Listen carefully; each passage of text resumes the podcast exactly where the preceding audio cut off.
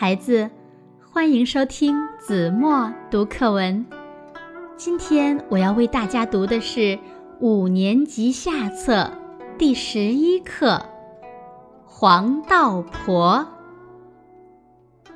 在上海一带，曾经流传着一首民谣：“黄婆婆，黄婆婆，教我纱，教我布，两只筒子。”两匹布。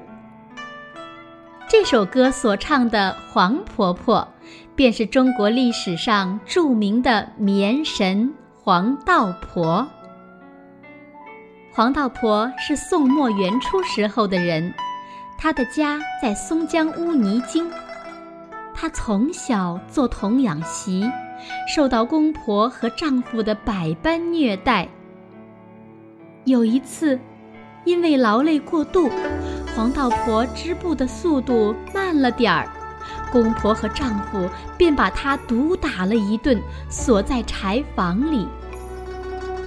年幼的她欲哭无泪，再也无法忍受这种牛马不如的生活，便决心冲出牢笼。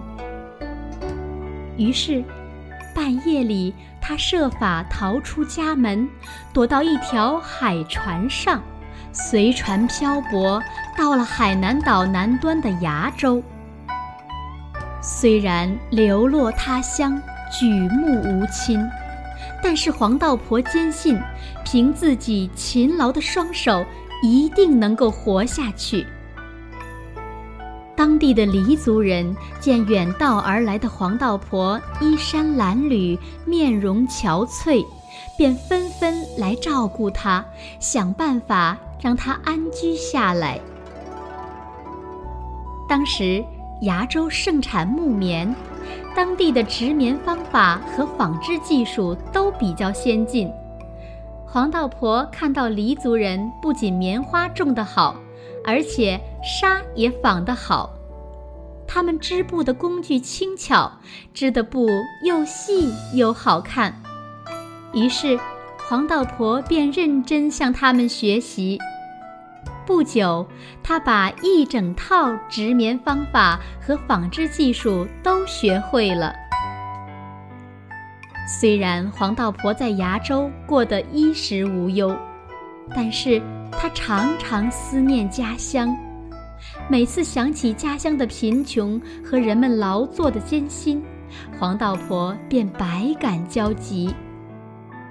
终于，到老年的时候，黄道婆毅然搭上顺道的海船，回到了故乡。在家乡。黄道婆无私地向父老乡亲们传授崖州的织棉技术，使当地的棉花产量逐渐提高。她耐心地教人们用新式的工具纺纱织布。后来，为了进一步提高工作效率，她又潜心研究并创造出更先进的纺织工具，设计出一套亚子、弹花、纺纱。织布的操作方法，他教人们制造压车，有了压车压棉子，就可以不用手剥了。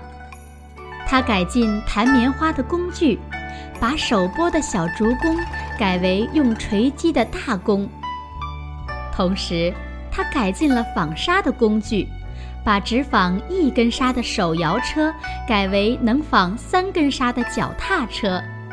这种技术在当时是极为先进的。为了让纺织品更加美观，他又教大家把花卉、鸟兽等各式各样的图案织进织物中。就这样，在黄道婆和家乡人民的辛勤创造下，图案生动、色彩艳丽的乌泥泾被应运而生。不久便闻名全国。后来，在乌泥泾从事纺织业的人日益增多，黄道婆的棉纺织技术和她改进的设备传遍了江浙一带。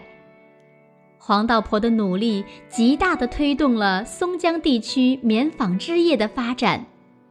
到了明代，乌泥泾所在的松江成了全国棉织业中心，松江棉布远销全国各地，赢得了一贝天下的声誉。黄道婆去世后，当地人民追念她的功绩，凑钱供葬她，还在镇上建造了一座祠堂纪念她，题名“先棉祠”。新中国成立后，江苏省文物管理委员会重修了他的坟墓，种了树，建了墓园。北京的国家博物馆里还陈列着他的塑像和松江布，以供后人瞻仰。好了，孩子，感谢您收听子墨读课文，我们下期节目再见。